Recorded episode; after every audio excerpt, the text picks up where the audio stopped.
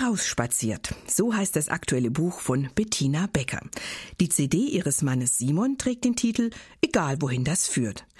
Diese Parallele hat mich ein bisschen erheitert und mir gleichzeitig auch einen roten Faden für unser Gespräch geliefert, das ich nun mit den beiden führen möchte. Herausspaziert, egal wohin das führt. Die beiden sind aus Magdeburg herausspaziert und das hat sie zumindest heute zu uns hier ins Studio geführt. Das Ziel war klar und das freut mich sehr. Ganz herzlich willkommen, Bettina und Simon Becker. Dankeschön. Dankeschön. Schön, dass ihr da seid. Also angenommen, Bettina, man kennt weder dein Buch noch Simon deine Musik, noch eure gemeinsame Arbeit in Magdeburg, über die wir im Laufe der Sendung natürlich sprechen werden. Was soll man denn, könnte man über euch wissen, dass man euch so ein bisschen kennenlernt? Tja, wir sind verheiratet, wir haben drei Kinder und sind beide künstlerisch kreativ unterwegs. Simon mit der Musik und ich als Theaterpädagogin. Und so leben wir in Magdeburg und äh, wollen mit anderen Menschen gemeinsam Magdeburg ein bisschen schöner und heller machen. Ganz schön zusammengefasst. Aber wir haben noch zwei Stunden. Ne? Ihr habt euch beim äh, Theologiestudium kennengelernt im Rheinland in der Nähe von Köln und dann seid ihr 2008, damals noch ohne Kinder und auch ohne die Aussicht auf irgendwie einen festen Job, festen Arbeitsplatz und auch kein klar umrissenes Konzept, seid ihr nach Magdeburg gezogen. Seid ihr Abenteurer? Ja, das kann man wohl so sagen, glaube ich. ja, wir sind beide sehr abenteuerlustig. Es hat uns, wir haben lange auf dem Dorf gewohnt, alle beide, und es hat uns tatsächlich so in die Stadt getrieben. Wir wollten gerne äh, mal in der Stadt leben, gucken, wie sich das anfühlt. Ähm, wir haben beide noch nie in Ostdeutschland vorher gewohnt, ähm, fanden das auch spannend, da mal zu leben. Und irgendwie haben sich die Wege dann dorthin, haben mhm. ja uns die Wege dorthin verschlagen. Und wie fühlt sich's an? Jetzt kann man ja was sagen, nach nunmehr fast zehn Jahren. Wir mögen die Stadt sehr gerne. Also wir wollen auch da bleiben und wir sind froh, dass wir den Schritt gewagt haben. Also wir möchten nicht wieder zurück. Es ist Magdeburg ist echt Heimat für uns geworden, eine Stadt, wo wir uns sehr wohlfühlen, wo wir viel Potenzial sehen und ähm, ja, wo wir einfach dankbar sind, dass wir den ersten Schritt des Abenteuers gegangen sind und auch immer weitere Schritte. Also es ist nicht so, dass das, was wir damals angefangen haben, dass wir sagen, okay, genau das Gleiche machen wir immer noch, sondern es ergeben sich immer neue Projekte, neue Ideen, wo wir merken, wir müssen wieder und wieder und wieder herausspazieren, auch wenn wir in dieser Stadt bleiben, aber auch in der Stadt selber neue Wege beschreiten. Und das fühlt sich gut an. Ich habe mir so überlegt, dass das wahrscheinlich so das letzte große Abenteuer unserer Zivilisation und unserer Gesellschaft ist. Die Menschen haben fast alle Winkel der Welt erforscht und die Ozeane durchschwommen. Und für heutige Menschen ist fast das Mutigste in unserer Gesellschaft, seine Sicherheiten aufzugeben und an einem fremden Ort ein neues Leben anzufangen und springender Punkt ohne gesichertes Einkommen. Wie war das für euch? War das auch ein Problem? Das war schon ein mulmiges Gefühl, also von einer relativ sicheren Stelle zu sagen, wir gehen dahin, wir machen uns erstmal freiberuflich, wir gründen auch einen Verein, der von Spenden leben wird, wissen aber nicht, ob Spenden reinkommen. Das war schon, also für mich auf jeden Fall ein mulmiges Gefühl. Im Nachhinein muss ich sagen, ich hätte mir nie Sorgen machen müssen. Also ich mache mir immer Sorgen ums Geld.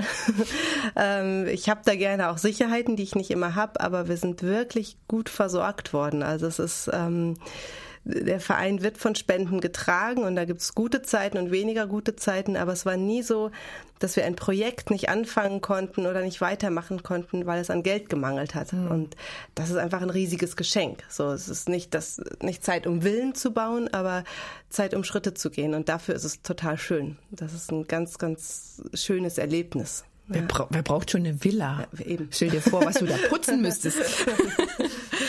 Dein Buch, Bettina, handelt von, äh, ja, von dieser Abenteuerlust auch, etwas Neues zu wagen. Herausspaziert heißt es, haben wir schon erwähnt. Was verbirgt sich denn hinter diesem Titel? Weil manchmal ist es ja nicht unbedingt ein Spaziergang, wenn man herausgeht. Genau, der Wunsch ist, ähm, dass wir unsere Komfortzone verlassen und beim Herausspazieren oder bei dem Titel geht es mir natürlich nicht darum, einfach nur rauszugehen, sondern es geht mir vor allen Dingen darum, Menschen zu begegnen, die nicht bei mir zu Hause sind, auch übertragen. Also Menschen vielleicht, die nicht die gleiche Sprache sprechen wie ich, Menschen, die nicht das gleiche kulturelle Umfeld erlebt haben wie ich, sondern dass wir Menschen begegnen, die ganz anders sind als wir. Und ich glaube, dass das die ganze Erde, die ganze Welt bereichern kann. Also mich bereichert, mein Gegenüber bereichert und letztendlich auch unsere ganze Gesellschaft bereichert, wenn wir sagen, wir spazieren heraus und lernen diesen Menschen, der so ganz anders ist als ich, den möchte ich kennenlernen. Und das ist so mein Wunsch, warum ich dieses Buch auch geschrieben habe. Ich glaube, dass es wichtig ist, auf den anderen zuzugehen und äh, mhm. den oder die andere kennenzulernen. Mhm. Ihr habt, ähm, du hast in deinem Buch dann auch so einen Hinweis auf ein Video auf YouTube. Ich glaube, das müssen wir unbedingt bei uns auf die Seite stellen, wo fremde Menschen sich begegnen und wie lange in die Augen schauen? Zehn Minuten oder so, nur anschauen. Ja, genau. Ich glaube, es waren das, fünf Minuten ja, oder, oder, so. Fünf. Aber es, genau, es geht darum, dass man einfach voneinander ist und sich in die Augen und damit ja, auch in die Seele guckt. Also unfassbar bewegen. Ja. Ich habe das dann auch gleich äh, angeschaut. Das boah, geht ganz, ganz tief. Untertitel deines Buches ist von mutigen Schritten und bewegender Hoffnung für unsere Welt. Und darin äh, schilderst du ziemlich am Anfang dein früheres Weltbild.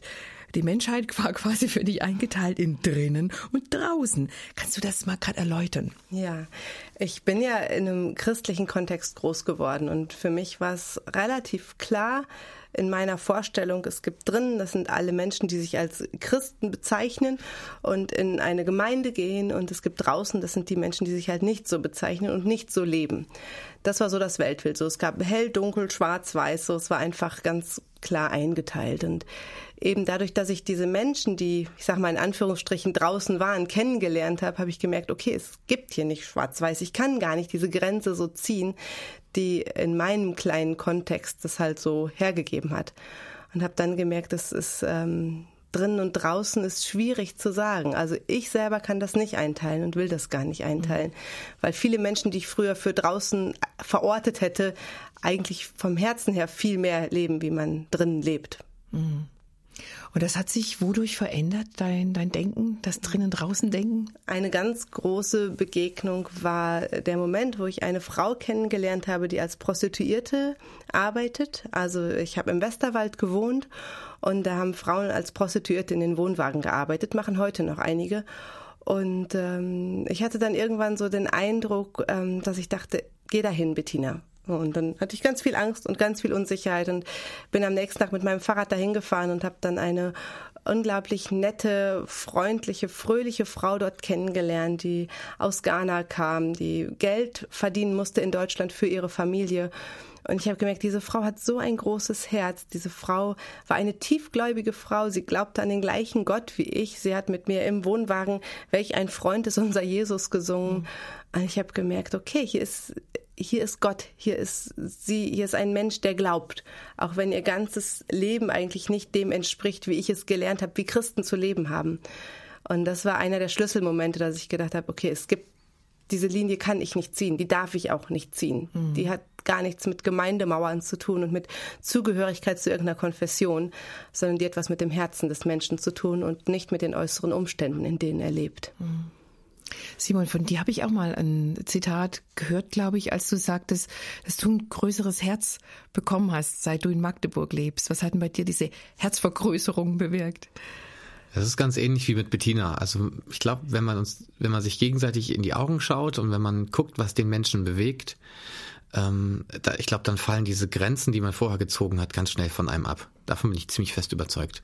Und ich, ich finde es auch spannend, dass äh, Leute in unserem Umfeld, die äh, viel mit anderen Menschen zu tun haben, sei es Sozialarbeiter oder wie auch immer engagierte Menschen, dass das Leute sind, die eben dieses große Herz auch haben und ich oft so eine Engherzigkeit bei Leuten entdecke, ähm, die sich nicht mit anderen Menschen so viel abgeben mhm. ähm, und dann eher ganz schnell, ja, ich, ich nenne es mal gesetzlich werden so auch theologisch gesetzlich werden. So, ja. Mhm.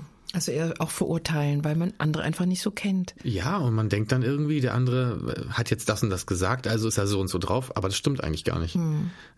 und ich merke, dass mit den Jahren, die vergehen, ich mir immer mehr wünsche, dass ich Leute nicht mehr bewerte. Ich bin es auch von meinem christlichen, von meiner christlichen Erziehung auch her gewohnt, dass man sehr schnell Leute bewertet. Ähm, ja, gut und böse, schwarz und weiß und so.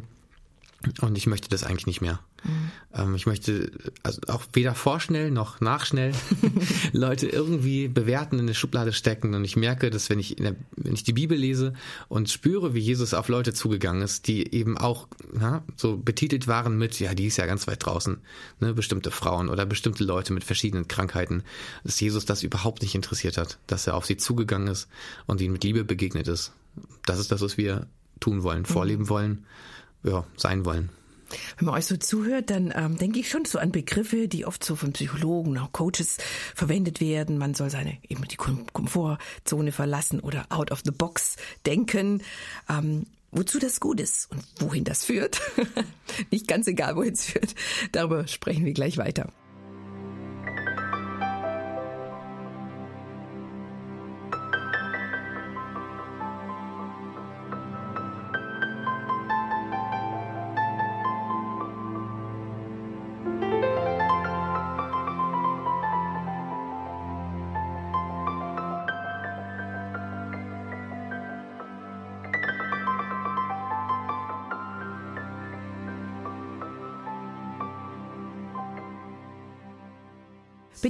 Und Simon Becker sind meine Gäste heute in Kalando. Sie, Autorin, Theaterpädagogin, Theologin, Improvisationsschauspielerin. Er, Musiker, Sänger, Sozialarbeiter, Fußballtrainer.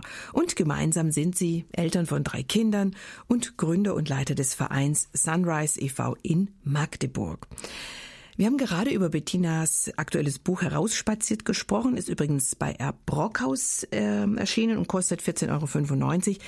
Ich bleibe noch ein bisschen bei dir, Bettina, wenn es okay ist für dich, Simon. Natürlich. Ähm, du hast nämlich in deinem sehr lesenswerten Buch so eine ganze Menge Dinge geschrieben, über die man nicht so einfach hinweglesen kann. Manchmal will man das ja, will sich dann erholen, dann liest man so ein Buch wie deins, denkt so, Schluck.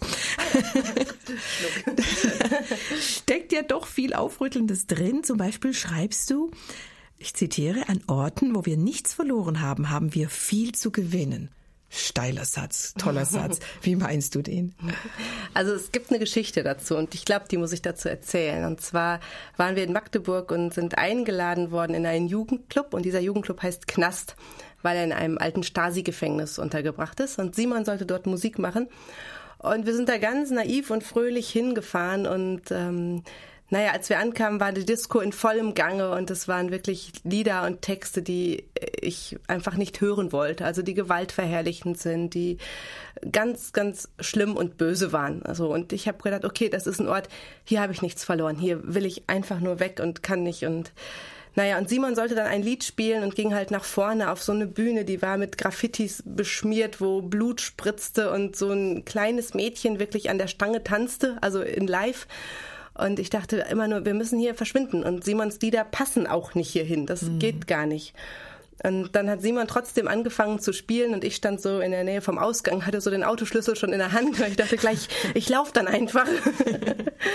und dann ähm, hat er das erste Lied gesungen und die Jugendlichen wurden so ganz still, ganz ruhig und haben sich in den Armen gelegen und haben mitgesungen. Mhm. Und da habe ich gemerkt, oh, hier ist irgendwas passiert hier. Irgendwie ist, ist hier ein ganz besonderer Moment. Und allein diese Erfahrung zu merken, wie, wie anlehnend diese Jungs und Mädels wurden, wie begeistert sie waren und ja, wie, wie sie eine Sehnsucht nach dieser Art von Liedern, dieser Geborgenheit, die in den Liedern waren, hatten, habe ich gemerkt, ja, hier kann ich ganz, ganz viel gewinnen.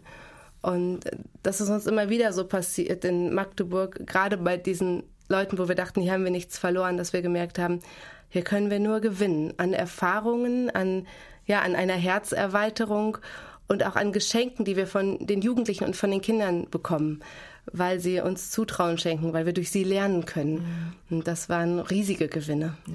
Ich muss mal kurz zwischenfragen, Simon, als du damals an das Klavier gingst, äh, was war das für ein Moment? Also ich glaube, mir wäre derart die, die Muffe gegangen in diesem Umfeld, weil du spielst jetzt keine Lieder, wo man an der Stange zutanzen kann. Wirklich das habe ich auch noch nicht erlebt, das stimmt. ähm, ich, ich, weiß noch, dass mir mulmig zumute war, aber mir ist oft bei Konzerten mulmig zumute. Das, ich bin immer ein bisschen aufgeregt und so. Ähm, das, das war jetzt beim Raufgehen auf die Bühne, war das jetzt ehrlich gesagt nichts Besonderes. Das war halt, da steht mein Keyboard, das ist mein Arbeitsplatz, hier sind Jugendliche, die haben mich eingeladen zu Musik machen, dann mache ich das auch. Mhm. Ähm, nachher hat mir Bettina erzählt, dass sie halt richtig Schiss hatte, dass sie dachte, okay, hier wirst du gleich mit deinem, mit, deinem, mit deinem Keyboard rausgeschmissen. Aber ähm, mein großer Vorteil war es, dass wir uns schon eine Woche kannten. Also die Jugendlichen und wir, wir haben uns bei der Jugendwoche vorher kennengelernt und nach dieser Jugendwoche haben die mich halt zum Konzert eingeladen.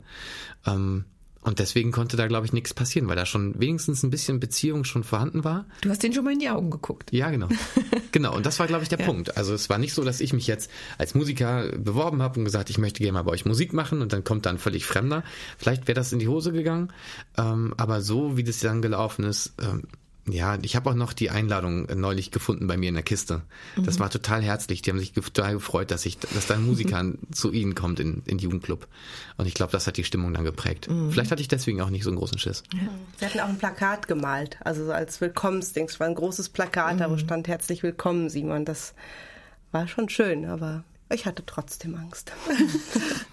du hast ja vorher das erzählt, als du ähm, äh, als er noch im Westerwald gelebt hat, zu einer Prostituierten gegangen bist und hast da quasi unfreiwillig eine ganze Arbeit mhm. begonnen. Da ist was ins Rollen gekommen. Später sind andere Menschen mit dir dorthin gegangen und haben mit den Frauen Kontakt gepflegt und die einfach besucht in ihrem ja, Umfeld, wo sie eben ihrer Arbeit nachgehen.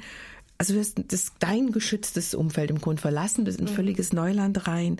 Ähm, ich habe mich gefragt, wie ist es denn heute, wenn du was Neues wagst? Bist du da immer noch so wahnsinnig aufgeregt wie damals oder kann man sich an dieses Herausspazieren im guten Sinne auch so ein bisschen gewöhnen? Also ich merke mittlerweile, dass ich dieses Gefühl von mulmig sein und von Angst willkommen heißen kann. Mhm. Also es ist nicht so, dass ich so eine äh, coole Socke geworden bin, die dann völlig entspannt dahin geht und denkt, das wird schon so, sondern dass diese Angst da ist und dieses, oh, fallen mir die richtigen Worte ein, aber dass ich auch das einschätzen kann und sagen kann, ja, okay, das gehört jetzt dazu.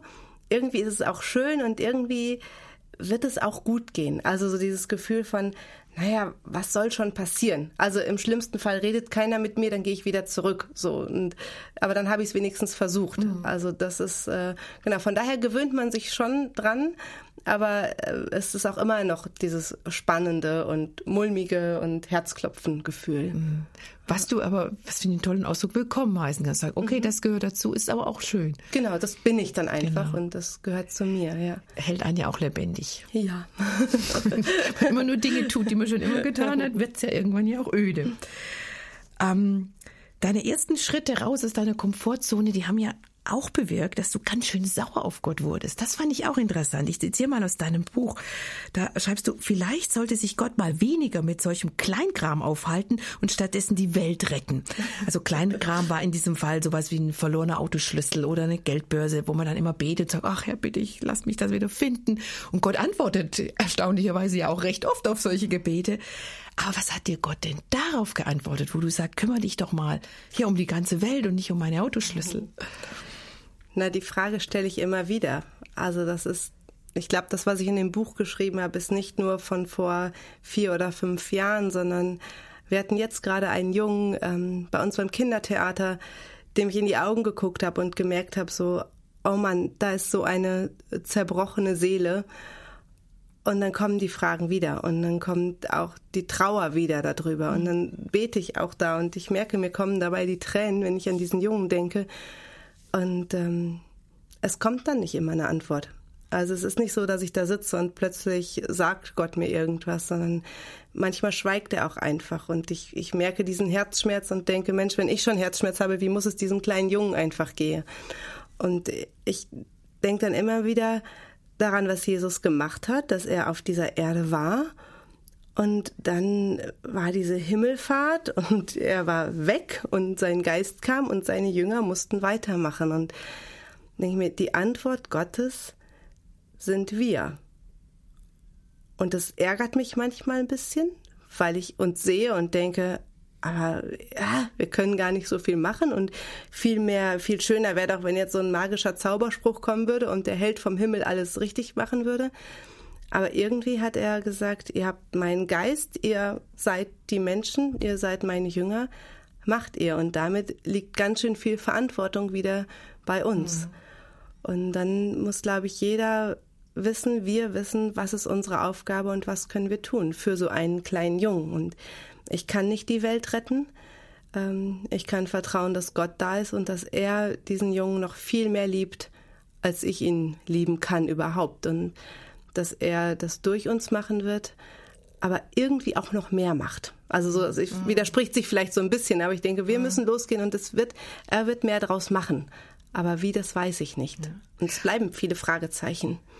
Aber das war jetzt schon ein sehr äh, cooler, großer Satz. Ich dachte, es ist irgendwie die Quintessenz deines ganzen Buches. Die Antwort Gottes sind wir.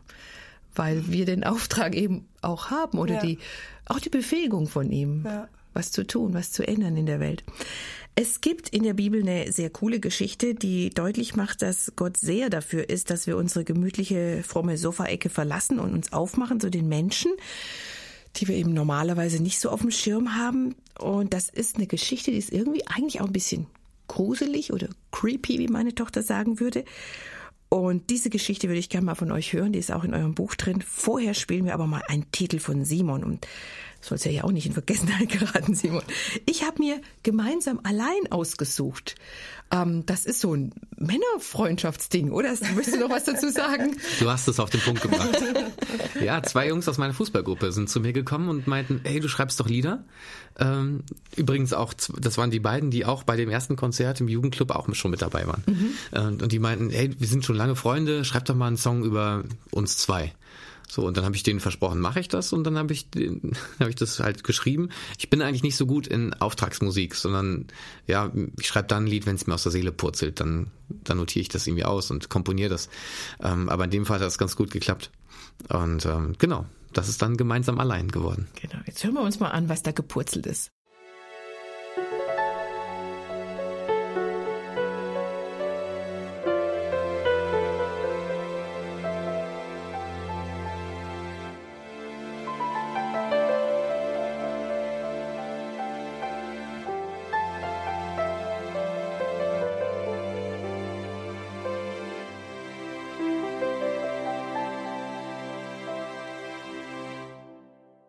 Gemeinsam allein geschrieben und gesungen von Simon Becker. Er und seine Frau Bettina sind heute meine Gäste und wir sprechen über ihr Leben, ihre Arbeit, ihre Musik und eben auch ihr Herzensanliegen, nämlich mit mutigen Schritten Hoffnung in die Welt zu tragen. Ähm, die beiden sind Menschen, die gerne über den Rand der eigenen Lebensschüssel hinausschauen und sich aufmachen zu anderen Menschen, mit denen so der sag mal, normale Durchschnittsbürger in der Regel wenig bis keinen Kontakt hat. Prostituierte, straffällige Jugendliche, vernachlässigte Kinder, auch geflohene Menschen. Die Beckers haben keine Berührungsängste und in Bettinas Buch berichtet sie von einer biblischen Geschichte, die ihr den Mut und ja, vielleicht sogar so eine Art Legitimation gab, über diesen eigenen Horizont hinauszuschauen. Ähm, ihr könnt das auch gern beide machen. Erzähl doch mal die etwas ja, ich finde es schon ein bisschen unheimliche Geschichte von Petrus und seinen Visionen. Ja, es war ja so, dass ähm, Petrus ganz viel erlebt hatte mit Jesus und äh, ganz relativ sicher war in seinem Glauben, würde ich sagen. Er hatte ja auch viel studiert und ähm, wusste viel, wusste, was richtig und falsch ist. Und dann saß er eines Tages oben auf seinem Dach und ähm, betete und hatte Hunger. So, also eigentlich eine ganz alltägliche Situation und roch das Essen schon von unten und hatte dann ein Bild, so steht es in der Bibel, in der Apostelgeschichte, wo er ein Tuch vom Himmel kommen sah mit vierfüßigem Getier. Also Sachen, die für die Juden damals unrein war, die sie nicht essen durften und wo Petrus ganz klar wusste von der Schrift her, das hatte er gelesen, studiert, das wusste er, das hier darf ich nicht essen. Und dann hört er diese Stimme vom Himmel, iss. Und Petrus sagt, nein, mache ich nicht. Und dann kommt die Stimme nochmal, ist. Und Petrus sagt, nein, mache ich nicht. Und dann kommt sie nochmal, ist. Und er sagt wieder, nein, mache ich nicht. Und dann hört er, wenn ich etwas für rein erkläre, dann erkläre es du nicht für unrein. Und ich kann mir vorstellen, dass es für Petrus, dass ihn das total verwirrt hat, dass er überhaupt mhm. nicht wusste, was er damit anfangen soll. Also es war ein ganz klares Gebot in der Bibel, so etwas darfst du nicht essen. Das können wir uns heute gar nicht mehr so genau vorstellen, aber für ihn war es ein absolutes No-Go. Und dann kommt Gottes Stimme und er kannte ja Gottes Stimme ähm, und hört, du sollst es doch essen. Und dann ist das mhm. Tuch wieder weg, ohne dass er gegessen hat. Und plötzlich klopft es unten und dann waren da Boten von dem Hauptmann Cornelius. Und da merkt er, wie die Puzzleteile zusammenpassen.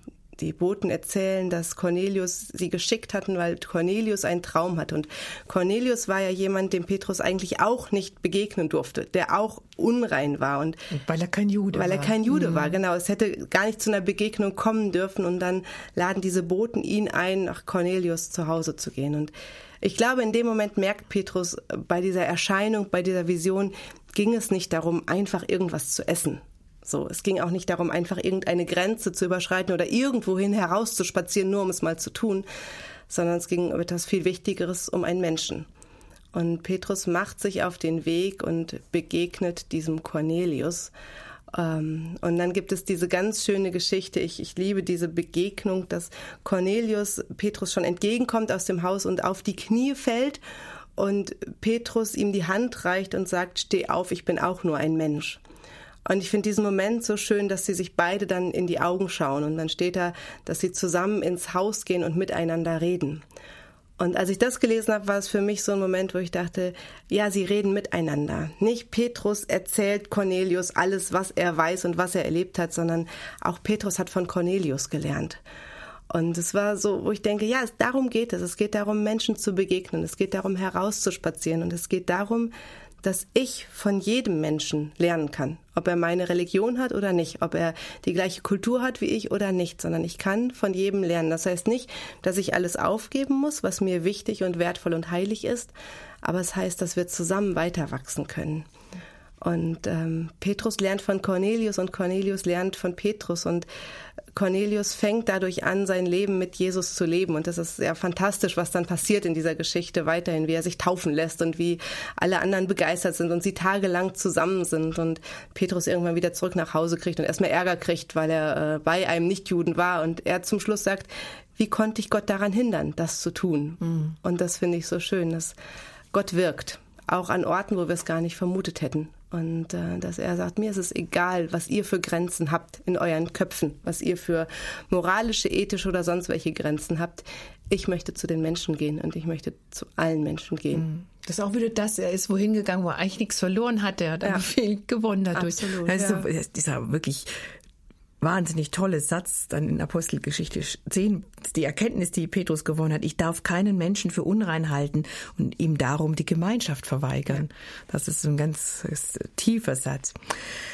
Bettina, du bist ja nicht nur Autorin und ausgebildete Theologin, wobei das auch schon viel ist, sondern du bist auch ein Improvisationstalent. Äh, jedenfalls hegst du eine ganz große Liebe fürs Improvisationstheater. Das erwähnst du auch immer wieder in deinem Buch. Ähm, erklär mal ganz kurz, was das ist und warum du das so magst, damit jetzt auch alle, die uns zuhören, auf dem gleichen Wissensstand sind. ja, gern. Also Improvisationstheater heißt, keiner weiß, was passiert. So ein Abend, jeder Impro-Theaterabend ist komplett improvisiert. Man geht auf die Bühne und das Publikum darf entscheiden, wie das Stück heißt, was gespielt wird, darf entscheiden, ob ich die Zahnarzthelferin bin oder die Staatsanwältin mhm. oder die Kleinganovin oder sonst irgendwas. Und als Team spielen wir die Stücke spontan in dem Moment, in dem sie uns vorgegeben werden. Das heißt, es kann nichts passieren. Ich kann meinen Text nicht vergessen, weil ich ja gar keinen gelernt habe. Und das heißt auch, dass ähm, man ganz viel aufeinander achten muss und ganz viel gemeinsam die Geschichten entdeckt. Mit meinen Mitspielerinnen und Mitspielern und mit dem Publikum mhm. natürlich. Und das Spannende ist, dass du so schilderst, dass ähm, ja für dich dieses Konzept des Improvisationstheaters für dich auch zum Lebens- und Glaubenskonzept geworden ist. Das fand ich auch total spannend. Wie meinst du das? Also was du da erlebst, ähm, wie du das in dein Leben und in, in dein Glaubensleben auch äh, integrierst. Ja, da muss ich ein bisschen ausholen, weil also ich habe schon immer Theater gerne gemacht und früher war für mich irgendwie klar, dass das Leben ist wie so ein Theaterstück. Also es gibt gibt, ein, gibt Schauspielerinnen, es gibt einen Regisseur, das ist Gott und es gibt ein Drehbuch so, da steht alles drin, was man machen muss, das ist die Bibel so und das war irgendwie so gab ganz viel Sicherheit. Aber das Leben funktioniert ja nicht immer so. Und wenn Gott so ein Regisseur wäre, dann finde ich, sind manche Drehbücher ganz schön mies geschrieben, wenn ich an manche von den Kindern denke, denen wir so begegnen. Und beim Impro-Theater geht es vielmehr um den Prozess. Es geht nicht darum, ein perfektes Stück abzuliefern, sondern es geht ja übertragen um das Leben an sich. Und es geht darum, spontan zu reagieren mit den Werten, die man hat und mit dem, ja, mit dem Handwerkszeug, was man so gelernt hat. Und das macht für mich ganz viel auch den Glauben aus, zu sagen, ja, ich, ich gehe raus, ich weiß nicht, was passiert. Ich kann mich aber darauf verlassen, auf mein anderes Team. Und ich kann mich daraus verlassen, dass immer etwas entstehen wird, mhm. immer eine Szene entstehen wird. Und eine der Grundregeln beim Impro-Theater ist es, Ja zu sagen. Also es geht immer darum, die Angebote, die kommen, da sage ich Ja zu und dann entwickle ich das weiter. Also ich darf nicht blocken, ich darf nicht Nein sagen. Mhm. Und ich glaube, wenn wir so unser Leben, unser Glauben leben, wenn wir erstmal Ja sagen zu dem, was passiert, Ja sagen zu den Menschen, die vor uns stehen, mit ihren Entscheidungen, die wir manchmal auch nicht verstehen können, ich glaube, dann kann Glauben entstehen, dann kann Leben entstehen, dann kann Beziehung entstehen. Aber wenn ich von vornherein abblocke, Menschen ausschließe, dann geht's nicht weiter. Und ich glaube, dass es Jesus immer ums Leben geht. Darum geht, dass Beziehungen entstehen und dass etwas wachsen kann. Mhm. Impulse von Bettina Becker aus ihrem Buch herausspaziert, das im R. Brockhaus Verlag erschienen ist. Das kostet 14,95 Euro. Infos dazu finden Sie auch wie immer auf unserer Seite unter www.erf.de slash Kalando. Sie können es auch bei uns im ERF-Shop bestellen. Und dieses Video, das wir vorher angesprochen haben, das möchte ich da gerne auch noch verlinken, ähm, wo sich die Menschen in die Augen schauen, weil darum geht's letztendlich. Wir hören uns jetzt mal wieder ein Lied von Simon an und danach würde ich mich freuen, wenn du uns ein bisschen über deine Musik, über deinen Text erzählen würdest. Jetzt hören wir, wohin die Reise geht.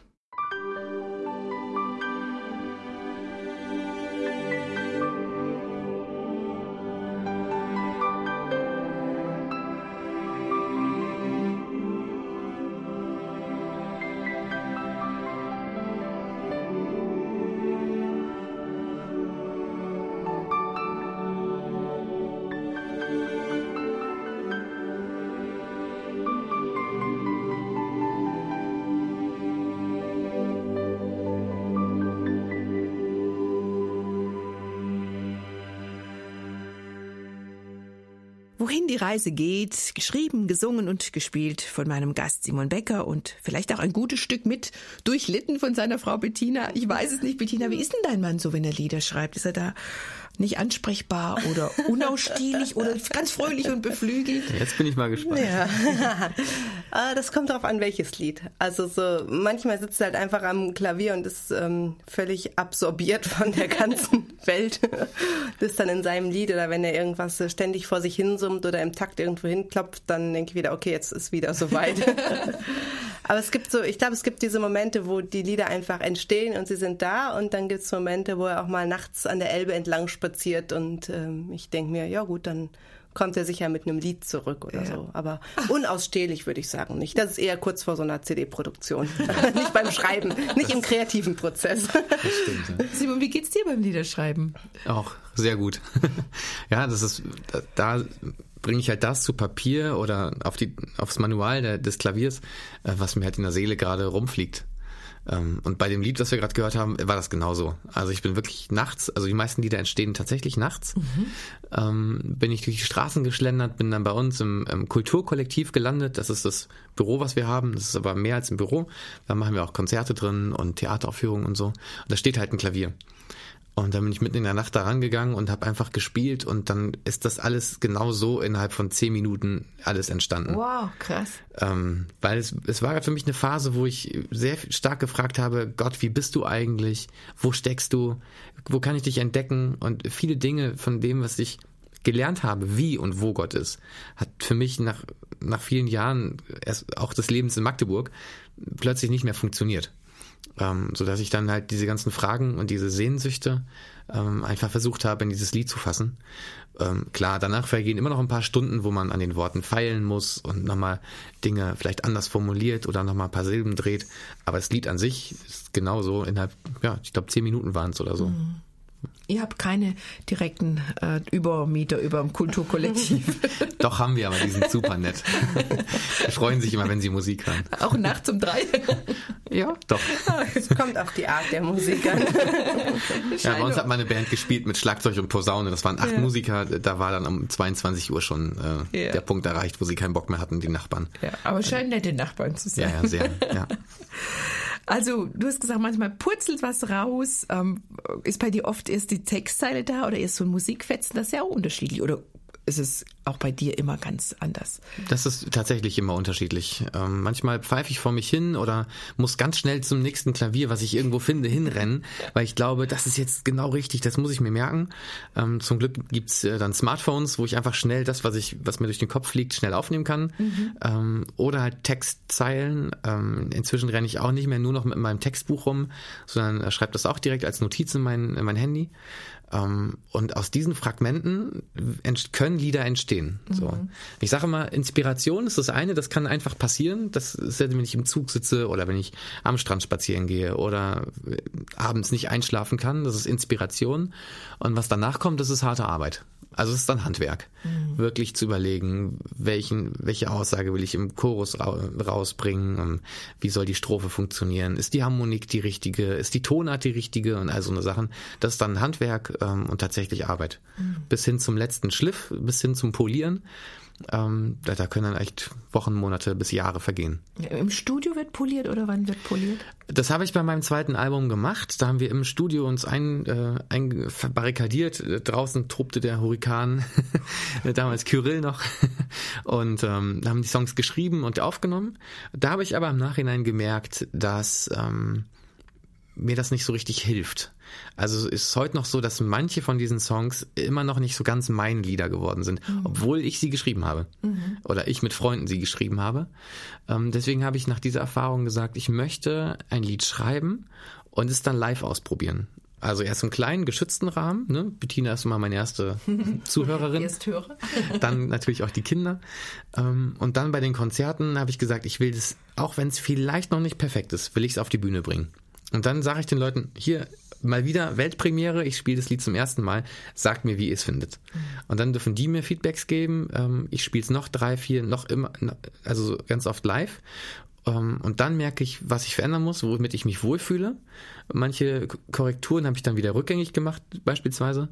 Ähm, und dann habe ich mir geschworen, für das nächste Album soll es wirklich so sein, dass jedes Lied mir sitzen soll wie so eine, ja, wie so eine alte Jeans die man schon wirklich schon lange trägt. So, die, die holst du aus der Waschmaschine, ziehst die an und weißt, das ist meine Jeans, ja. Eine neue Jeans finde ich ganz schlimm. Also das ist, ja, die ist ganz steif und ganz komisch, so ganz unangenehm. Genau, und das finde ich, hört man jetzt auch beim aktuellen Album, dass wirklich jedes Lied ähm, live erprobt ist. Wir haben uns Zeit gelassen, haben nochmal ein Jahr ähm, Aufnahmen drangehängt, weil wir merkten, wir sind noch nicht ganz zufrieden. Und da ist wirklich jedes Lied für mich wie eine Jeans, die ich schon ganz lange trage. Mhm. Finde ich cool, wenn du sagst, die Leute dürfen reagieren. Machen die das auch? Sind deine Zuhörer mutig genug zu sagen, hm, das ist vielleicht nicht so ganz oder die Textzeile stimmt für mich nicht? Ähm, so detailliert ist das Publikum selten. Das sind dann eher meine Produzenten oder Mitmusikerkollegen, die mit mir auf der Bühne stehen, äh, die dann schon mal mittendrin den Kopf schütteln oder sagen, ach ne, Becker, das muss jetzt nicht sein. Ähm, das Publikum ähm, ist dann nicht so detailliert. Ich meine, die hören das dann wirklich einmal live. Ja. Äh, da, da, achtest du vielleicht nicht sofort auf jede Textzeile. Genau. aber trotzdem ist mir wichtig, wenn dann, wenn ich merke, da kommt gar kein Feedback, dann haben die Leute es vielleicht gar nicht richtig verstanden ähm, was ich vielleicht sagen wollte. Oder ähm, es kommt so viel Feedback, dass ich denke, eigentlich ist es fast ein bisschen zu flach.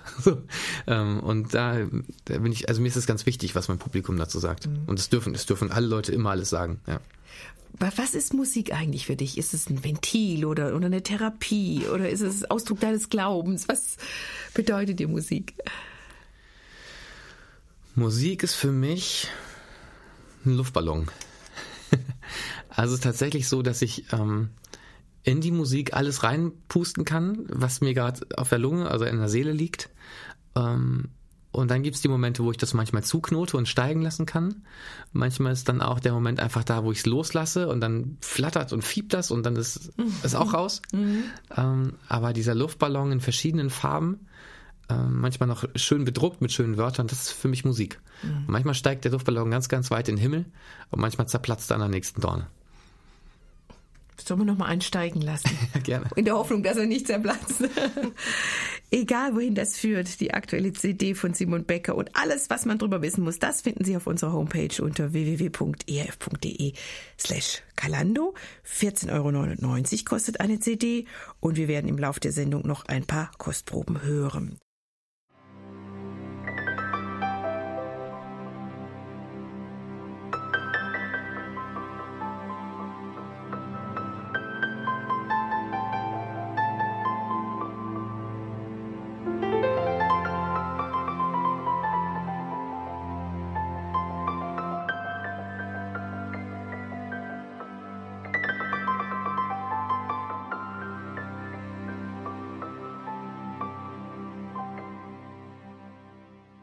Glaube, dass uns etwas entgeht, wenn wir jetzt nicht aktiv anfangen, die göttliche Dimension mitzugestalten und konkret zu leben. In dieser Welt, im Hier und Jetzt. Dass wir viel Schönheit, viele Wunder, viele göttliche Erlebnisse verpassen, wenn wir uns zurückziehen und nicht aktiv werden. Das schreibt Bettina Becker in ihrem Buch Herausspaziert. Und wenn man sich ihr Leben und das ihres Mannes Simon so anschaut, dann muss man feststellen, die beiden ja, wissen offensichtlich, wovon sie reden. Sie machen das auch.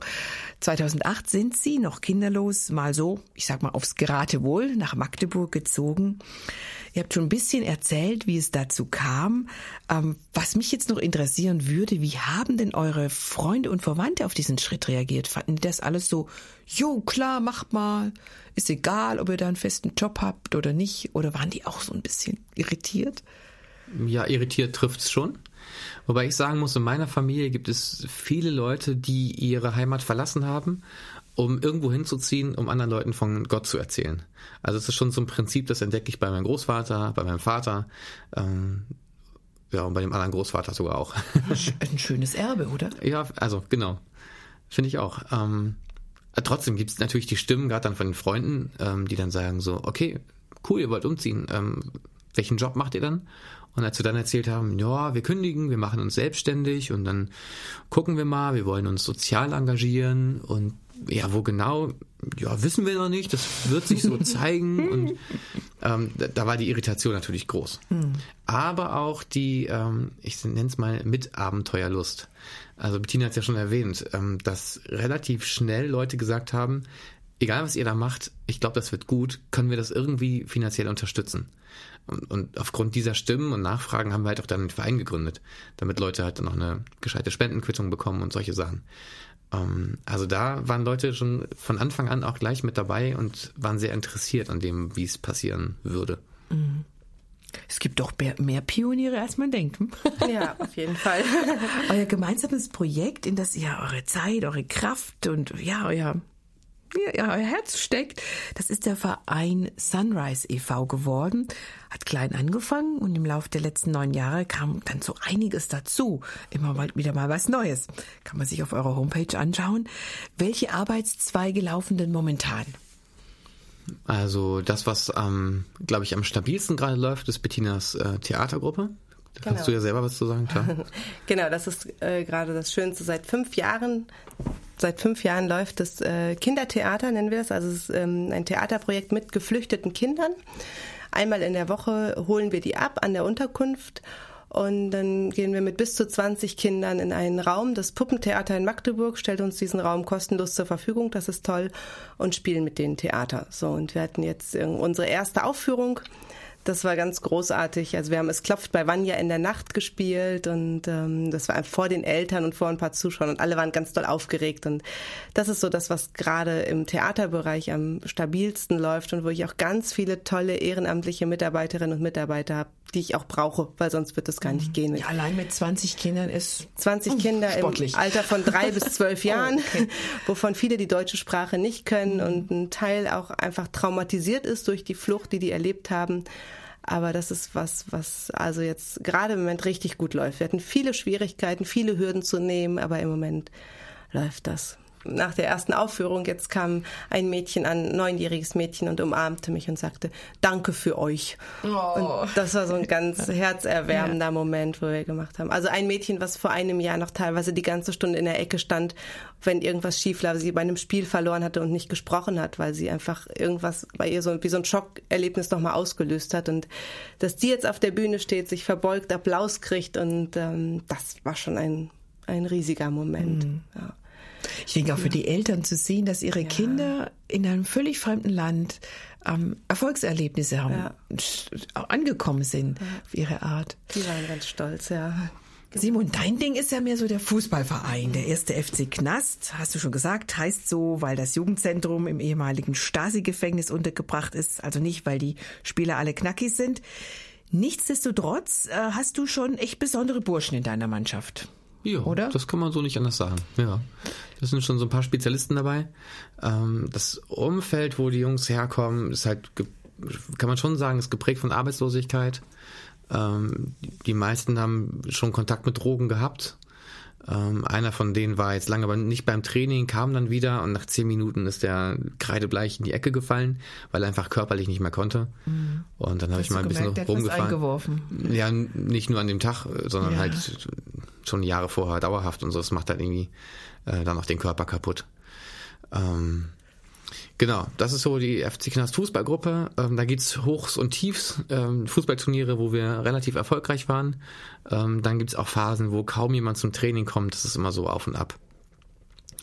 Ähm, das, was gerade äh, bei mir noch so auf dem Schreibtisch liegt und was mir richtig viel Spaß macht, sind bei uns im schon genannten Kulturkollektiv äh, kleinere Veranstaltungen zu machen, also eher Richtung Kleinkunst und Liedermacher, Songwriter, ähm, Abende.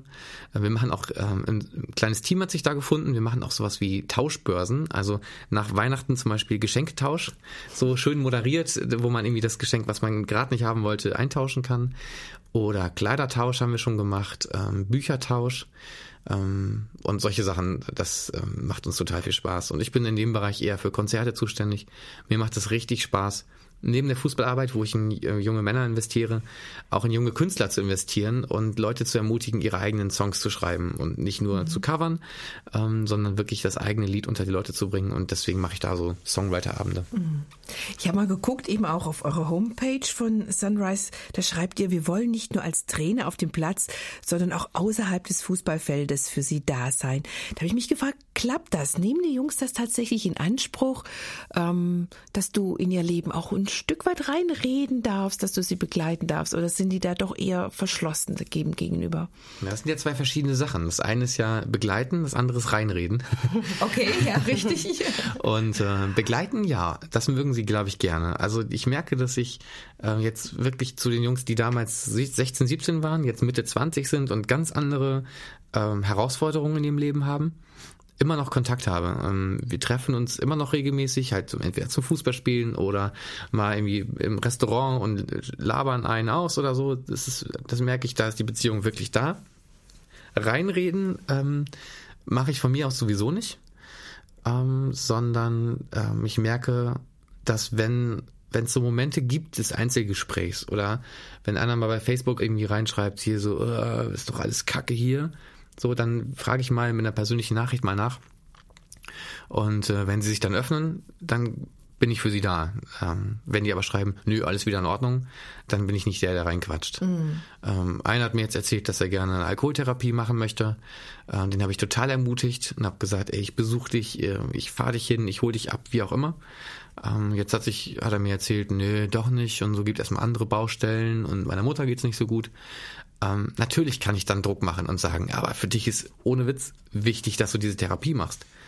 Aber wenn er das so für sich entscheidet, ähm, bin ich nicht der Reinquatscher. Ähm, mein Gebet ist immer, dass ich Fingerspitzengefühl habe. Natürlich muss es vielleicht die Momente geben, wo man mal richtig auf den Tisch haut.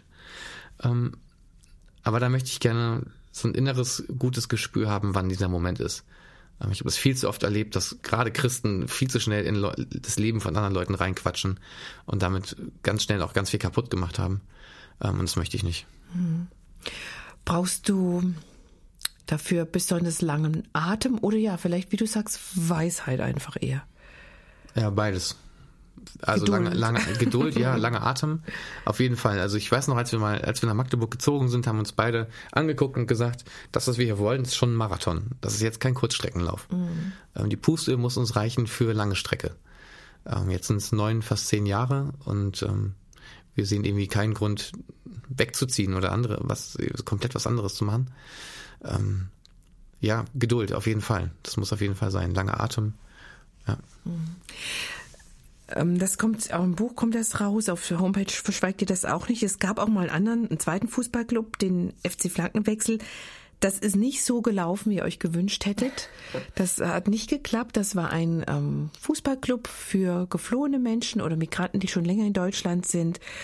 Ähm, da natürlich kommt dann die Frage, wenn dann sowas scheitert oder wenn sowas nicht, nicht weitergeführt werden kann, wie geht ihr damit um? Du hast auch über das Scheitern geschrieben, Bettina, in deinem Buch. Das ist wie im Impro-Theater. Die Gefahr, dass man scheitert, besteht natürlich.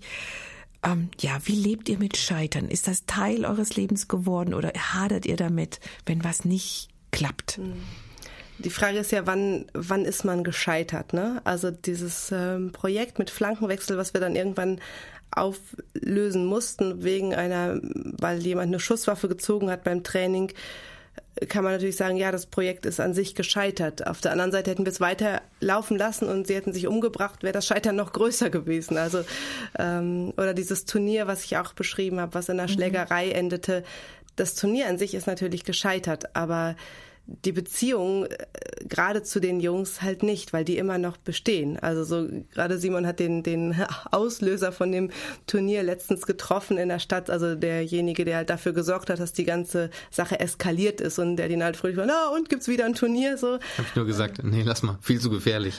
und dann haben wir uns beide nur totgelacht. Und ja. so und die die Beziehung ist ist halt noch da so und natürlich scheitern Projekte und natürlich scheitert ein Theaterauftritt manchmal und ein Turnier Turnier wird zu Ende, aber ähm, den, wir wollen unseren Erfolg nicht daran messen, dass ein Projekt funktioniert. Wir wollen unseren Erfolg auch nicht daran messen, dass wir ein tolles Fußballturnier machen oder dass wir 20 Projekte am Laufen haben oder dass die Menschen so werden wie wir, sondern das habe ich ja auch so geschrieben. Wir haben Erfolg neu definiert für uns und wir sagen, Erfolg ist, wenn Menschen geliebt werden. Und ähm, das kann man nicht an Zahlen festmachen, das kann man nicht an Veränderung festmachen, sondern das kann ich nur in mir festmachen. Und dafür muss ich mich mit Gott verbinden und mit ihm zusammen sein und sagen, schenk mir diese Liebe. Meine Aufgabe ist es, die Menschen zu lieben. Und Liebe wird immer irgendwie verändern. Und Liebe wird immer irgendwie Erfolg sein, an sich schon. Auch wenn der Mensch nicht so wird, wie ich ihn gerne hätte. Und damit ist für mich auch Scheitern was ganz anderes, mhm. so zu sagen, natürlich scheitern diese Projekte, aber wenn ich diese Menschen weiter lieben kann, dann ist es ein Erfolg. Und wenn diese Beziehung zu den Menschen, zu den Jugendlichen, zu den Kindern bleiben, dann ist das ein Erfolg, weil die, die von vielen Menschen nicht geliebt werden, die vielleicht Traumata erlebt haben, die abgelehnt werden, ob es jetzt dreijährige Jungs sind oder 24-jährige Jungs sind, wenn die erfahren, dass sie geliebt werden, dann ist das ein Erfolg in sich. Das passiert bei Sunrise Magdeburg. Wer mehr über dieses Herzensprojekt von Simon und Bettina Becker wissen möchte, der kann sich darüber auch im Internet informieren. Sie finden den Link auf unserer Seite unter www.erf.de slash Kalando. Und ich glaube, wir sprechen noch ein bisschen weiter über eure Definition von Erfolg, auch was das für uns andere, die wir jetzt zuhören, heißen kann.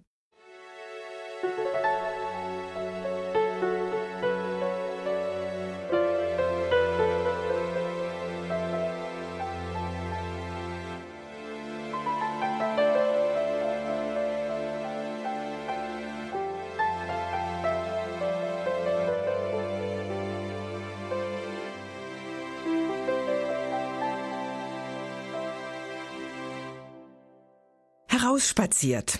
Raus aus der gemütlichen Sofaecke rein in die Welt, die Gott so schön gemacht hat und die er so sehr liebt, dass er alles dafür eingesetzt hat, um sie nicht zu verlieren. Bettina und Simon Becker vom Verein Sunrise in Magdeburg möchten durch ihr Engagement die Welt so ein bisschen heller machen. Ihr habt ein schönes Motto bei Sunrise und das ist in jedes Dunkel passt ein Licht. Das ist eigentlich ein steiler Satz, wenn man mal drüber nachdenkt. Was bedeutet er für euch? Also, für mich heißt das erstmal, dass wenn ich Situationen habe, wo es bei mir dunkel ist oder wo ich mich unwohl fühle, wo ich das Gefühl habe, ich habe jetzt weiß nicht mehr aus und ein, dass es dann ein, eine Hoffnung gibt, nämlich auch in diese Situation passt ein Licht. Ähm, also entweder ein Mensch, der mir Hoffnung macht, oder ein Lied, das mir Hoffnung gibt, oder irgendeine Fort von irgendeine Art von Sonnenschein.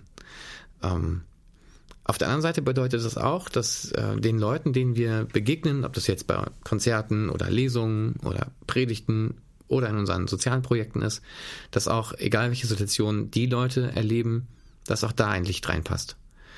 Ähm, uns ist an der Stelle wichtig, dass wir das so formulieren und nicht, ich habe ein Licht und äh, das brauchst du auch. Ähm, das ist schnell der Anspruch von Christen, die irgendwo rausgehen und sagen, ich habe die Wahrheit, ich habe etwas erkannt, ich habe die große Erleuchtung und die musst du auch haben. Bettina hat das ja schon so angedeutet und gesagt, dass wir ganz viel lernen können. Ähm, wir, wir begegnen den Leuten, egal ob das jetzt in unserer Stadt Magdeburg ist oder woanders, begegnen wir hoffentlich nicht so, dass sie das Gefühl haben, okay, damit die mich mögen, muss ich erstmal ihren, ihren Glauben annehmen. Oder damit, damit die nett zu mir sind, muss ich jetzt erstmal mich total verändern und mein Leben auf den Kopf stellen. Das ist gar nicht unser Ansehen, sondern ähm, unsere Idee ist, ähm, dass wir gerne Hoffnung verbreiten wollen. Und das drücken wir mit dem Satz, glaube ich, aus. Und um in dem Bild von Sunrise, vom Sonnenaufgang zu bleiben, es geht ja darum, dass die Sonne aufgeht das sind nicht wir, sondern die Sonne geht auf jeden Tag. Und das, ich kann die nicht daran ändern, ich kann das nicht schneller machen, ich kann das nicht langsamer machen. Aber gerade in der Stadt sieht man den Sonnenaufgang so selten. Und ähm, dann vielleicht Leute an die Hand zu nehmen und zu sagen, komm, wir gucken mal zusammen, wo die Sonne aufgeht. Und zu wissen, das Licht wird immer die Dunkelheit vertreiben. Also Licht ist immer stärker als Dunkel. Und ähm, das ist so das, wo wir uns dran festhalten, zu sagen, ich muss nicht die Sonne heller machen, sondern die geht auf und dann nehmen wir andere an die Hand und gucken, wo ist denn das Licht. Mhm. Du hast vorher auch gesagt, dass ihr ähm, eure Definition von Erfolg einfach auch umgestrickt habt. Also man redet ja gerne von Erfolg in diesem Sinne von, da tut sich was, da verändern sich Menschen, da kriegen Lebensgeschichten eine Wendung zum Guten. X hat jetzt eine Lehrstelle und Y hat jetzt einen Freund aus Syrien oder so äh, und kommt mit denen auch gut klar. Aber wenn ich das richtig verstanden habe, habt ihr äh, euch davon einfach verabschiedet von dieser Vorstellung, was sagt ihr anderen, wenn sie danach fragen? Ist das dann auch, dass ihr sagt, okay, was jetzt letztendlich zählt, ist, dass die Menschen geliebt werden und dass wir eben ein bisschen Licht da reinbringen. Mhm. Ja, und es sind beide Schienen. Also wenn ich jetzt als Theaterpädagogin auf das Ganze draufschaue, ist natürlich so ein Auftritt auch ein Erfolg. Ja, dann genau, das, das war ja ein Erfolg. ein Video, genau. dann sagen wir natürlich, dann gibt's auch Applaus und dann haben die, die Kinder, Kinder ihr Volkserlebnis und wir trinken auch einen Schluck Sekt da drauf. So, das mhm. ist natürlich, aber äh, das ist die, die, das ist wie eine andere Ebene. Also so, das mhm. ist nicht das, wo ich, wo ich, wo ich auch nicht sagen kann, das Projekt ist jetzt abgeschlossen. So, das war natürlich in dem Sinne erfolgreich, aber der größere Erfolg ist, wenn die Beziehungen weiter bestehen und die Menschen und mhm. die Kinder weiter geliebt werden und die natürlich eine Woche nach diesem Auftritt da stehen mit leuchtenden Augen und sagen, was machen wir jetzt? Und dann geht es weiter und dann kann es sein, dass ein Kind vielleicht nicht zu einem Auftritt kommt und ähm, das aber trotzdem weiter lieb zu haben. Also diese, die beiden Schienen gehören mhm. irgendwie, die müssen ineinander arbeiten, so dass, dass man, dass ich mich mit meinen Begabungen einbringe und die natürlich auch mit pädagogischen Mitteln irgendwie förder. Und das andere ist aber, dass das Entscheidende die Liebe ist. Mhm. Ja, ich grab mal noch eine Schippe tiefer, weil lieben, das ist natürlich auch ein großer Anspruch und das ähm, niemand kann je, jeden anderen lieben oder hat sofort einen Zugang. Es ist mehr diese Entscheidung wahrscheinlich. Ich begegne diese Menschen, ob der mir jetzt sympathisch ist oder nicht. Dir waren die Zuhälter, denen du im Westerwald begegnet bist, vermutlich nicht sehr sympathisch. Und trotzdem hast du dich mit denen abgegeben. Ähm, wie, wie schafft ihr das? Ich weiß, es klingt immer ein bisschen doof, aber wie schafft ihr dann trotzdem auch mit Liebe Menschen zu begegnen, ähm, die jetzt wirklich gar nicht zu dem passen, was ihr an sich nett und sympathisch und liebenswert auch findet. Bettina hat das neulich mal auf den Punkt gebracht. Sie meinte, wir wollen gerne Räume schaffen, in denen es leichter fällt, gut zu sein. Mhm. Und ich finde, das trifft es ganz gut. Also anderen die Möglichkeit zu, zu, geben. Also wir als Verein haben eine bestimmte Struktur. Wir haben auch Möglichkeiten, die eine Privatperson vielleicht nicht hat. Und dann Strukturen zu schaffen, wo Leute ähm, anderen Gutes tun können und wo man einfach vielleicht einen Raum betritt, also wir haben ja nur einen Raum, nämlich dieses Kulturkollektiv, den man, diesen Raum, den man vielleicht betritt, oder ähm, diese Probe beim Kindertheater, die man einfach betritt und merkt, hier ist jetzt aber Liebe im Spiel. Mhm. Und dann, das ist jedenfalls so unser Portfolio, so in Magdeburg, ähm, reichen die Projekte von Theater mit Kindern über Brunchen mit Obdachlosen, über ein studentisches ähm, Gottesdienst in Kneipenprojekt bis hin zu, neueste Idee ist ein Tonstudio aufzumachen für äh, Kids und Jugendliche aus dem Plattenbau, Ghetto. So. Und da finde ich, wenn man die Räume, oder wir als Verein wollen diese Räume so schaffen. Und wenn dann jemand kommt und sagt, ich kann mit Obdachlosen überhaupt nichts anfangen, das ekelt mich total an, aber ich habe irgendwie Lust, mich für geflüchtete Kinder zu engagieren, dann wollen wir diese Möglichkeit schaffen. Ähm, genau wie wir die Möglichkeit schaffen für jemanden, der total musikbegeistert ist und sagt, ey, mit, mit irgendwie äh, krassen Kids kann ich total gut umgehen. Ähm, aber mit Leuten aus fremden Kulturen, das ist mir, das ist mir irgendwie nix. Und deswegen ist auch die Bandbreite in Magdeburg mhm. bei Sunrise so breit, weil wir eben diese Räume schaffen wollen. Ich glaube, nicht jeder muss jeden und alle lieben und alles. Mhm. Also das wäre ja auch viel zu viel als Anspruch so, sondern manchmal reicht es schon, wenn man sie akzeptiert und nicht verurteilt. Mhm. mhm. Aber zu gucken, wo zieht es mich hin und was sind die Menschen, die mich ansprechen. Und wir haben eine Mitarbeiterin, die verbringt so gerne Zeit mit Obdachlosen und das ist großartig. Die können das, die haben so eine Sprache, die sind, sind da und ich habe großen Respekt davor und die verbringen eine ganz tolle Zeit zusammen. Und mir super, das ist nicht meins, aber genau, mhm. für dieses genau richtig. Nochmal eine unangenehme Frage. Ähm, setzt ihr auch manchmal Grenzen, um nicht ausgenutzt zu werden? Gibt es überhaupt welche? Gibt es so Situationen, wo wir sagen, nee, Leute, jetzt ist Schluss hier, wird lustig. Ja, ganz klar. Also ja. ich habe wirklich vor ein paar Tagen abends um, ich glaube 23 Uhr, eine Nachricht gekriegt per WhatsApp von jemandem aus meiner Fußballgruppe. Ey, du sag mal, ich habe eine Frage. Äh, können Kumpel und ich uns euren Bus ausleihen? Äh, ihr kriegt den dann morgen so gegen 5 Uhr vollgetankt wieder.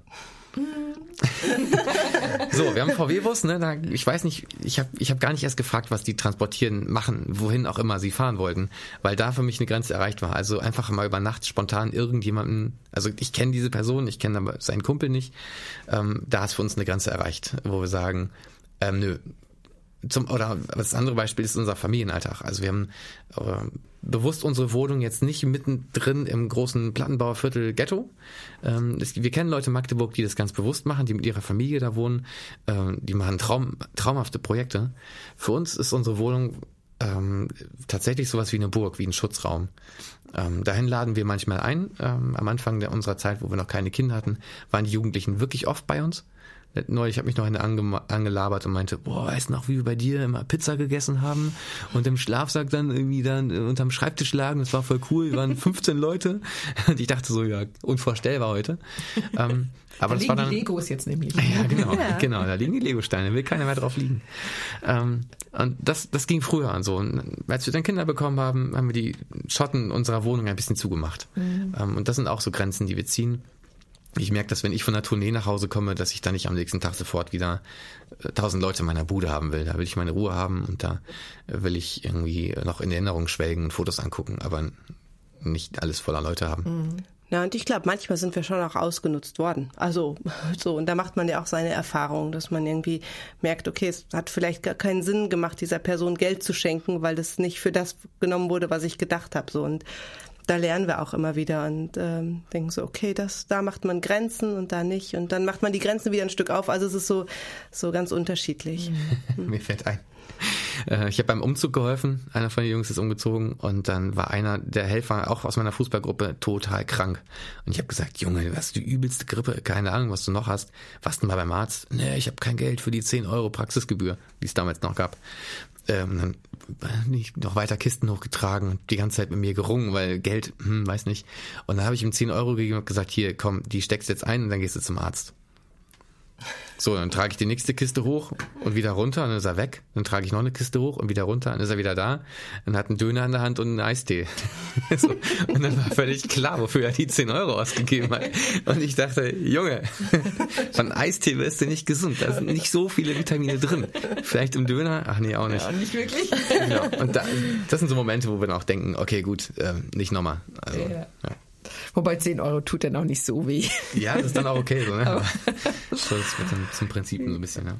Ja, trotzdem, eure Maxime ist, Erfolg ist, wenn Menschen geliebt werden. Das ist schon eine richtig tolle Definition von Erfolg, zumindest wenn man mit und für Menschen arbeitet. Bettina Becker schreibt darüber in ihrem Buch Herausspaziert. Stell dir vor, die Zukunft wird wunderbar und du bist schuld. Und jetzt möchte ich aber auch noch mal wissen, ob man sich und andere durch dieses Motto nicht auch ein bisschen unter Druck setzt. Darum soll es gleich gehen. Davor kleine Verschnaufpause zwischendurch mit einem weiteren Lied von Simon Beckers CD, egal wohin das führt. Der Titel heißt Vergiss mal nicht.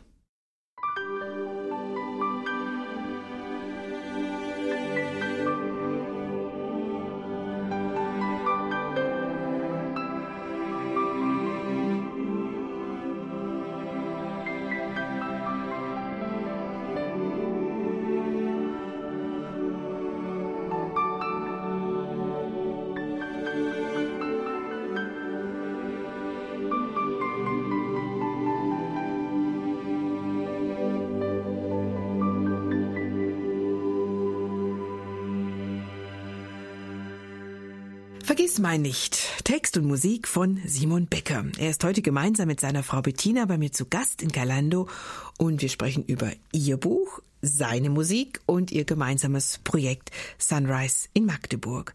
Eine Arbeit, die Menschen da aufsucht, wo sie sind und Bedürfnisse haben und eben versucht, diesen Bedürfnissen zu begegnen. Simon, vergiss mal nicht, äh, dieses Lied von dir, das wir gerade gehört haben, da bin ich dann so innerlich so ins Fragen gekommen, wem gilt diese Aufforderung? Wer soll dich denn nicht vergessen? Hilf mir mal.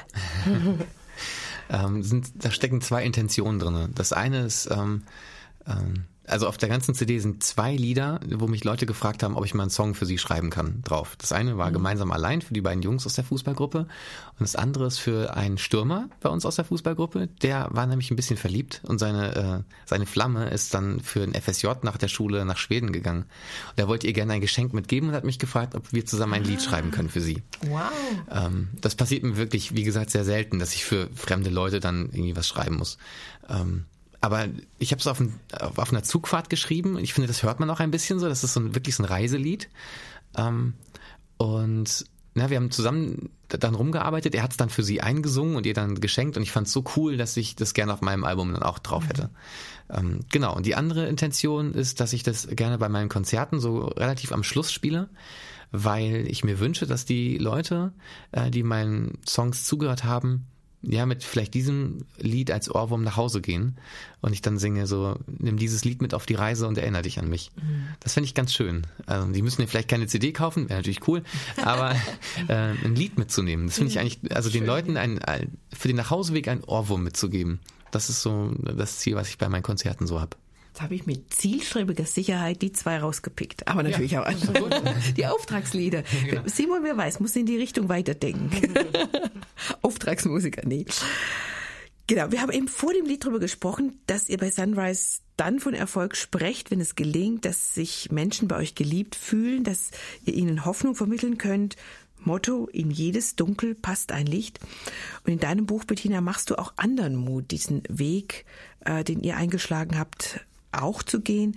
Ich frage jetzt mal so überspitzt, nicht jetzt wörtlich, aber ich verstehe es, was ich meine. Sollten jetzt jeder, was weiß ich, ins Rotlichtmilieu gehen oder einen Fußballverein gründen oder bei der Obdachlosentafel mithelfen? Ähm, man kann das ja auch ein bisschen als Druck machen verstehen. Hm, auf keinen Fall. Also ähm, das war nie meine Intention, dass jetzt also sowieso nicht jeder ins Rotlichtmilieu gehen soll. Ähm, aus welcher Motivation als auch Helfer. immer. Genau. genau. Nee, es, also es geht auch nicht darum, unseren Weg einzuschlagen, gar nicht so. Das sind halt Beispiele, die uns jetzt betreffen und die nicht anders sind, weil wir eben nicht anders sind. Ähm, ich zitiere ja gerne Paul Deitenbeck, ein Pfarrer meiner Kindheit, ähm, der sagt, wo deine Leidenschaft auf die Not der Welt trifft, das ist deine Berufung. Und mein Wunsch ist, dass Menschen, und das egal, Christen, Christin, Mann, Frau, alles egal, Kinder, Jugendliche, ähm, dass Menschen ihre Leidenschaften entdecken. Und ich glaube, wenn jemand seine Leidenschaft hat und dann damit zur Not der Welt geht, dann kann etwas Wunderbares passieren. Mhm. Und ähm, das ist egal, ob man gerne Kuchen backt oder surft oder Mensch ärger dich nicht spielt. Also da ein Freund von uns ist, liebt es zu surfen und surft mit armen Kindern aus Costa Rica. Ich denke, es ist super, großartig. Und eine Freundin von uns ist leidenschaftliche Kuchenbäckerin und backt Kuchen für die halbe Welt gefühlt. So und ähm, und ich mir, das ist doch das Schöne, wenn wir unsere Leidenschaft entdecken. Und ich glaube aber, dass die Not der Welt, das ist die Berufung von jedem, dahin zu gehen. Und mhm. das muss nicht das Krasseste sein. Da muss man nicht jetzt unbedingt nach Aleppo gehen, sondern zu gucken, wo ist die Not vor meiner Haustür, wo ist die Not bei meiner Nachbarin und wo kann ich da was Gutes tun. Und mhm. also da, glaube ich, ist jeder aufgefordert, dahin zu gehen. Aber wie und mit welcher Leidenschaft, das kann jeder so machen, mhm. wie er möchte. Ich erinnere mich auch gut an den Satz in deinem Buch, wo du schreibst, ähm, dass das Warten auf den Ruf, der mhm. ominöse Ruf, oft verhindert, dass man losgeht. Ja. Erläutert das doch mal. Sind äh, manche Christen zu zögerlich, weil sie denken, es muss irgendwas Umwälzendes passieren, damit ich genau weiß, dass Gott das hier und jetzt und hic et nunc von mir möchte und dann darf ich es losgehen? Ich glaube, dieses Umwälzende passiert so selten. Also es sind die Geschichten, die man immer so hört, so bam und dann kam die Stimme vom Himmel. Die lassen sich halt unglaublich gut verkaufen, diese Geschichten. Aber ich glaube, es geht viel mehr um diese Alltagsgeschichten. Ja, das, also auf dieses Hören, auf die kleine, feine Stimme. So, meine Mutter ist da so ein Vorbild äh, für mich. Die, die fährt irgendwie an einem Auto vorbei, was langsam fährt. Und dann denkt sie, oh Mann, ich glaube, der sucht was, ja. Und dann bleibt sie so lange hinter dem und fährt neben dem auf dem Parkplatz, bis dieser alte Mensch sie anspricht und sagt, ich möchte meinen Sohn im Krankenhaus besuchen, können Sie mir zeigen, wo das ist? Also so diese, dass, dass wir unsere Sinne dafür schärfen, was könnte jetzt gerade eine Aufgabe sein? Und das können dann ganz kleine Momente sein. Es muss nicht das Große sein. Und ich ich glaube, dass, dass wir alle diese Sinne haben, mhm. aber dass wir manchmal durch dieses Warten auf den Ruf oder durch irgendwelche, durch Stress, den wir uns machen, dass wir gar nicht mehr darauf hören können. Und mhm. das wäre so mein Wunsch, da einfach viel mehr zu hören und zu schauen, was dran ist, an Kleinigkeiten, an kleinen Teelichtern, mhm. die wir sein können.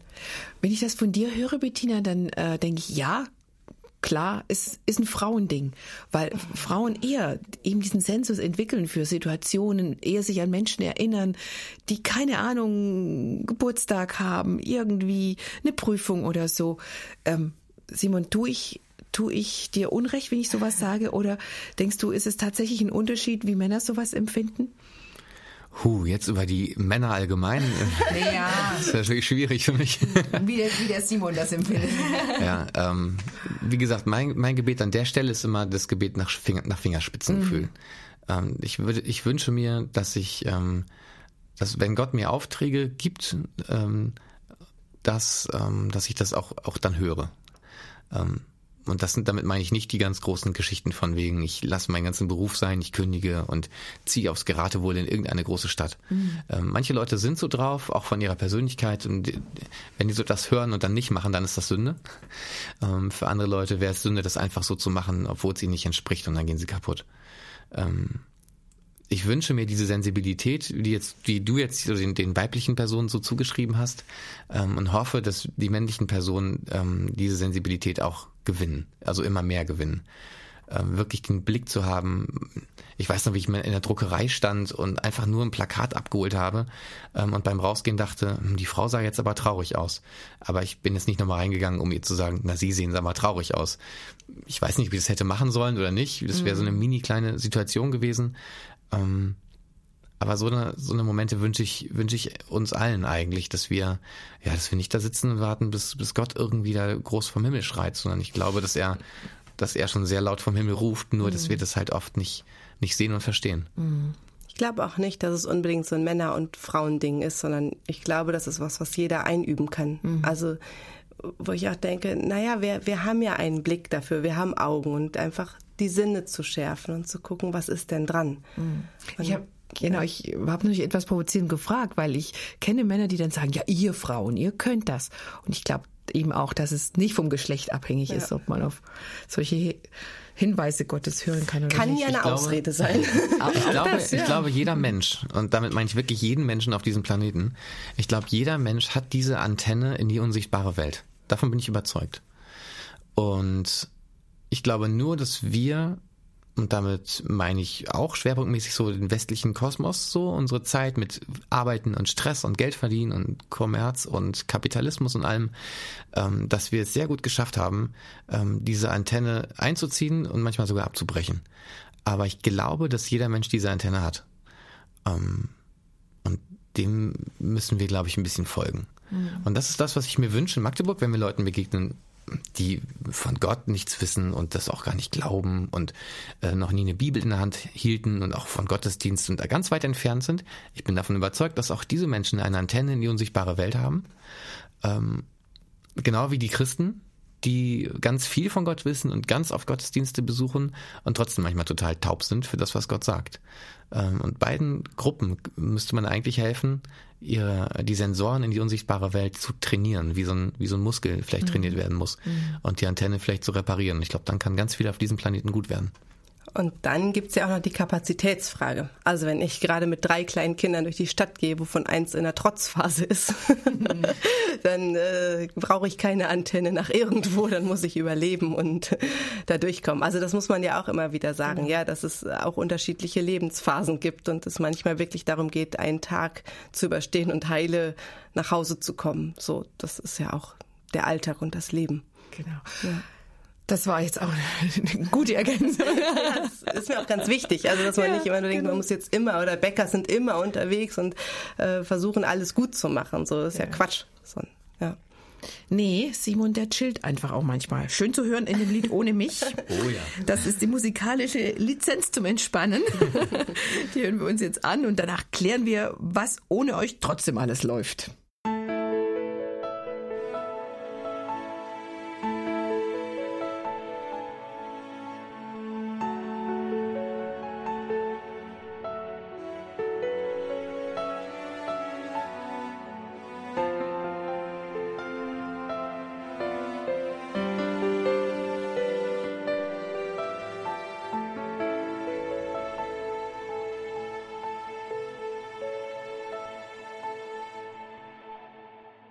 Mich ein Titel von Simon Becker. Er und seine Frau Bettina sind heute meine Gäste.